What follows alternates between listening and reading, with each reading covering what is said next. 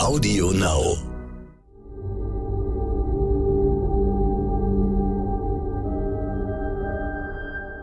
Es ist Dienstag, der 9. August. Hallo und herzlich willkommen zum Stern-Podcast Ukraine die Lage mit Carlo Masala, dem Politikprofessor und Militärexperten von der Bundeswehr-Universität München und mit mir, Stefan Schmitz vom Stern.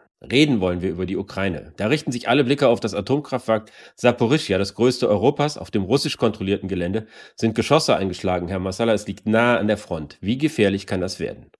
Extrem gefährlich. Also das ist sicherlich mit einer der gefährlichsten Situationen, die wir jetzt gerade in diesem Kriegsverlauf haben, mit Blick auf seine Dimension. Also wenn dieses Atomkraftwerk beschädigt wird, dann ist ja ein zweites Tschernobyl nicht auszuschließen, was sowohl Konsequenzen für die Ukraine, für Russland als auch für ganz Europa haben könnte.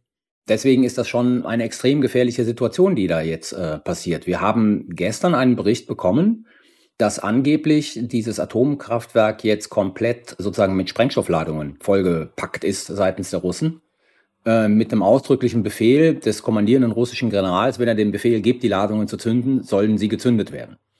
Das ist natürlich ein Teil der nuklearen Drohung oder der Drohung mit Nuklearem, die wir ja auch kennen durch den gesamten Kriegsverlauf, durch die Drohung mit äh, nuklearen Sprengköpfen, die gegebenenfalls eingesetzt werden können in einer bestimmten Situation. Also man muss ganz einfach sagen, es ist eine extrem gefährliche Situation, in der wir uns hier befinden, weil es halt ein Atomkraftwerk ist. Das ist natürlich auch Gegenstand von äh, Propaganda und äh, Beeinflussung. Von daher, wie sicher sind Sie, dass das wirklich stimmt, dass diese Berichte stimmen und dort tatsächlich Sprengladungen an einem Atomkraftwerk installiert worden sind?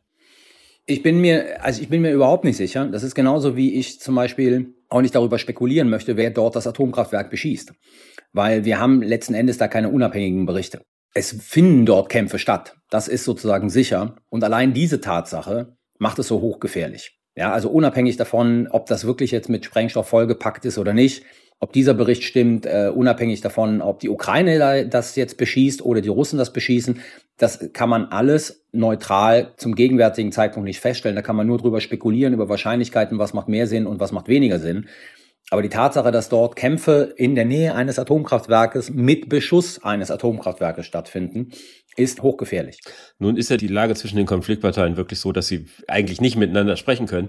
Aber glauben Sie, dass es in einem solchen Fall vielleicht doch denkbar wäre, dass man eine Absprache trifft und sagt, da halten wir uns jetzt mal ein bisschen zurück und dieses Risiko wollen wir nicht, weil da kann ja keiner was bei gewinnen? Ja, also ich äh, denke, das ist ähm, sicherlich eine Lösung. Die Frage ist, wie belastbar sie ist. Eine zweite wäre, die internationale Atomenergiebehörde da mal reinzulassen um sozusagen vor Ort sich äh, über den Zustand dieses äh, Kernkraftwerkes zu informieren, also über die Stabilität, die Frage, was ist da beschädigt worden, wie gefährlich ist das. Wir haben ja heute, ich weiß nicht, welches deutsches Institut meldet, dass da keine erhöhte Strahlung äh, austritt. Also momentan scheint die Situation so zu sein, dass weder die Ukraine noch Russland noch Europa gefährdet ist. Aber letzten Endes müsste man das hier sicherlich auch mit der Internationalen Atomenergiebehörde als Institution regeln, dass zumindestens in dem näheren Umfeld dieses Kernkraftwerkes keine Kämpfe mehr stattfinden. Wie gesagt, dann ist noch immer das Problem, äh, wie belastbar ist das? Weil das würde, ich sage jetzt mal folgendermaßen, internationale Atomenergiebehörde oder ein ausgehandelter Kompromiss würde dann Sinn machen, wenn die Ukrainer dieses Kernkraftwerk beschießen. Die Russen halten es ja. Die Ukrainer sich verpflichten, das nicht mehr zu beschießen. Wenn es die Russen beschossen haben, als Teil sozusagen von False Flag als Teil sozusagen, um Drohungen zu erhöhen, dann bringt ein solcher Kompromiss natürlich wenig, weil dann ist die Strategie dahinter eine andere. Aber dennoch, man muss sich um dieses Problem nachdrücklich kümmern. Wäre das nicht eigentlich eine Aufgabe für den Westen, dass man sagt, äh, liebe Ukrainer, wir unterstützen euch in einem geradezu unfassbaren Ausmaß und wir haben einen dringenden Wunsch, nämlich gebt diese Region auf, verzichtet darauf, dort zu versuchen, die Russen da zu verjagen und stellt sicher, dass an diesem Atomkraftwerk nichts schief geht. Naja, Sie können es ja nur dann sicherstellen, wenn Sie diejenigen sind, die es beschießen. Das war ja meine erste Ausgabe. Sie könnten ja auch die Region räumen, sozusagen, dass diesen Front. Ja, aber le letzten Endes ist der Punkt, das ist, glaube ich, unrealistisch. Man kann das, was man, worauf man wirken sollte, ist äh, sozusagen, dass zumindestens die Ukrainer, wenn sie dann dieses Kernkraftwerk beschossen haben sollten, wie gesagt, ne, man muss ja immer vorsichtig sein, nicht mehr um dieses Kernkraftwerk kämpfen, um da eine Eskalation zu verhindern Aber wenn es halt nicht die Ukrainer waren, bringt das relativ wenig, weil dann ist es Teil der russischen Strategie, uns alle in Angst und Schrecken zu versetzen. Und damit werden sie dann nicht aufhören. Auch ein Teil dieser Strategie könnte ja sein, dass die äh, russische Seite jetzt einseitig äh, die Kontrollen der gegenseitigen Atomwaffenarsenale mit den USA aufgekündigt hat, so ziemlich das Letzte, was es noch an Vereinbarungen zwischen den beiden Mächten gibt. Und als äh, Begründung wurden angeführt, dass die Sanktionen die Reisen erschweren, aber auch, dass es jetzt wieder mehr Corona in den USA geht. Worum geht es da wirklich? Könnte das nicht auch ein Versuch sein, der Welt noch einmal mitzuteilen, was für eine bedeutende Atommacht Russland ist? Ja, das ist in der Tat richtig. Ich habe gestern mit, mit äh, Kolleginnen, die sich äh, in diesen Fragen besser auskennen als ich, geredet und da herrscht bei vielen doch eine ähm, ziemliche Ratlosigkeit vor, was jetzt eigentlich diese Intention sei. Also auf der einen Seite könnte man vermuten, die Russen wollen das als Faustpfand nehmen, um von den Amerikanern irgendwas im Zuge dieses Krieges zu bekommen. Also Erleichterung der Sanktionen, dass vielleicht doch nicht so viele Waffen geliefert werden, etc. ppp. Das macht aber wenig Sinn. Also waren sich eigentlich alle einig, mit denen ich geredet habe. Das macht wenig Sinn.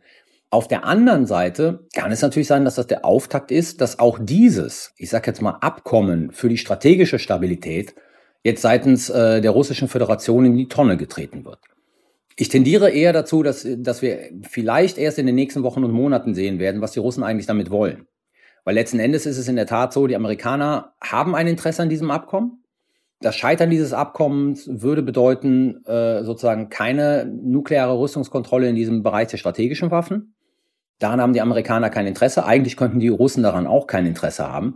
Also ist es möglicherweise sozusagen dieses Antippen mit der Drohung, wir halten uns hier nicht mehr an, oder wir machen hier sozusagen bestimmte Sachen nicht mehr, die in diesem Vertrag vorgesehen sind, äh, kann sein, dass das für die Russen ein Hebel ist, um von den Amerikanern Zugeständnisse zu erzwingen. Das werden wir aber erst in den nächsten Wochen und Monaten sehen. Gleichzeitig haben ja die Amerikaner ein weiteres Hilfspaket für die Ukraine angekündigt. Da geht es um viereinhalb Milliarden Dollar direkte Finanzhilfe, ungefähr eine Milliarde an, an Waffen, Munition, Ausrüstung. Das ist das Größte, was es bisher gegeben hat. Und man könnte natürlich vermuten, dass das jetzt der Versuch ist, im Herbst noch vor dem Winter eine Entscheidung im Krieg herbeizuführen, für den Sie ja immer plädiert haben. Ja. Ja, da bin ich relativ skeptisch, weil wenn Sie sich anschauen, was die Amerikaner liefern, das ist alles gut, aber das ist alles in der Kontinuität dessen, was sie bisher geliefert haben.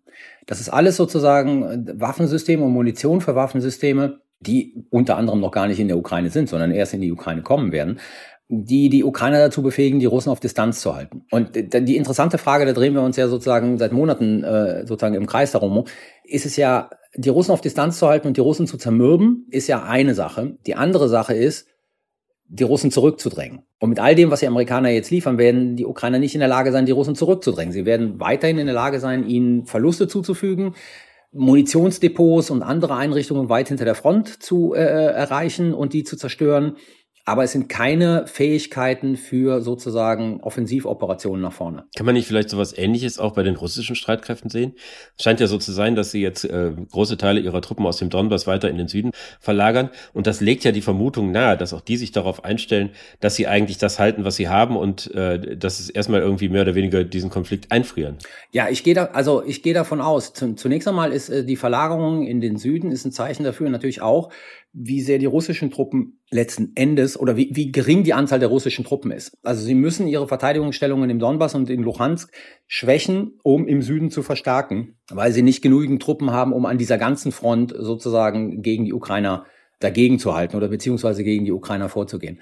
Gleichzeitig ist es so, dass wir natürlich jetzt in eine Phase gehen, irgendwann wird es anfangen zu regnen, irgendwann wird der Boden schlammig sein und dann werden die Kämpfe automatisch sich verlangsamen, weil das Gerät nicht mehr vernünftig funktioniert und nach vorne gehen kann. Also wir kommen möglicherweise in diese Situation, die ich ja immer befürchtet habe, dass im Herbst die Kämpfe dort unten ja nicht eingestellt werden, aber letzten Endes weniger werden, weil auch die Wetterbedingungen gegen die Fortführung der Kämpfe sprechen. Hier in den äh, westlichen Industrienationen die Preise explodieren und Russland dann mit einem Waffenstillstand um die Ecke kommt. Es gibt ja immer mehr Hinweise darauf, dass die Verluste der Russen gewaltig sind und sie sich sehr, sehr schwer tun, gegen die modernen westlichen Waffen anzukommen. Nehmen wir mal an, die Ukraine würde es tatsächlich auch mit der Lieferung von neuen anderen Waffensystemen mit einer großen Offensive gelingen, die Russen zurückzudrängen. Was hätte das für Folgen? Wäre das das Ende des Krieges oder wäre das der gefährlichste Moment, den wir bislang erlebt haben? Ich glaube, da muss man graduell unterscheiden, inwieweit die Ukrainer dann äh, in der Lage sein werden, die Russen zurückzudrängen. Wenn sie ähm, den Russen Territorium wegnehmen, dann ist die Wahrscheinlichkeit hoch, dass sich das russische Kosten-Nutzen-Kalkül umdreht und man sich, äh, bevor man noch mehr Territorium verliert, sich auf Friedensverhandlungen oder Waffenstillstandsverhandlungen einlassen könnte. Ähm, der gefährlichste Moment wäre einer, in dem es der Ukraine gelingen würde, die russischen Truppen wirklich massiv aus der Ukraine zu vertreiben, gegebenenfalls auch von der Krim oder die Krim so zu belagern und anzugreifen, dass die Russen da in äh, Schwierigkeiten geraten. Weil dann, muss man sagen, kommt erstmal theoretisch, nicht praktisch, aber theoretisch die Option äh, des Einsatzes von Nuklearwaffen wieder auf den Tisch, um eine endgültige russische Niederlage zu verhindern. Das wäre die gefährlichste Option. Ein Zurückdrängen ähm, der Russen zunächst einmal von Territorium der Ukraine ist an sich noch nicht gefährlich, weil es dazu beitragen könnte, die diplomatischen Verhandlungen äh, zu beschleunigen oder beziehungsweise sie wieder erneut auf die Schiene zu setzen und sie zu beschleunigen. Ich danke Ihnen, Herr Masala. Ich danke Ihnen. Das war Ukraine die Lage. Die nächste Folge finden Sie, wenn Sie mögen, am Freitag bei stern.de Audio Now und überall, wo es Podcasts gibt. Dann wird hier zum ersten Mal mein Kollege Lorenz Wolf Dötchenschim zu hören sein, der mich in den kommenden drei Wochen vertritt. Wenn Sie noch mehr zu aktuellen Themen erfahren möchten, empfehle ich Ihnen den Stern-Podcast heute wichtig. Herzlichen Dank und bis bald.